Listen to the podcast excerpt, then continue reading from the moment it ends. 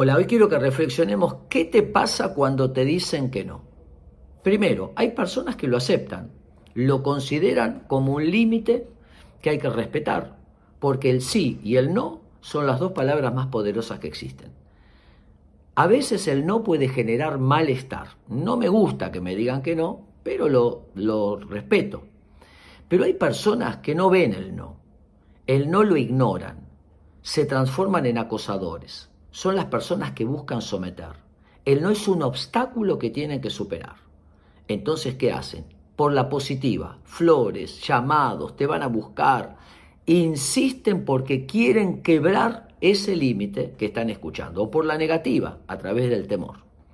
Es importante decir no con claridad y firmeza y alejarnos de las personas que no ven el no, no respetan ese límite, sino que quieren imponerse y someter y quebrar la voluntad de los demás.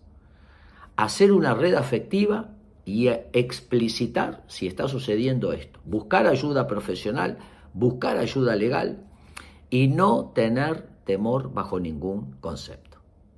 El sí y el no son las dos palabras más poderosas que existen. Espero que les sirva.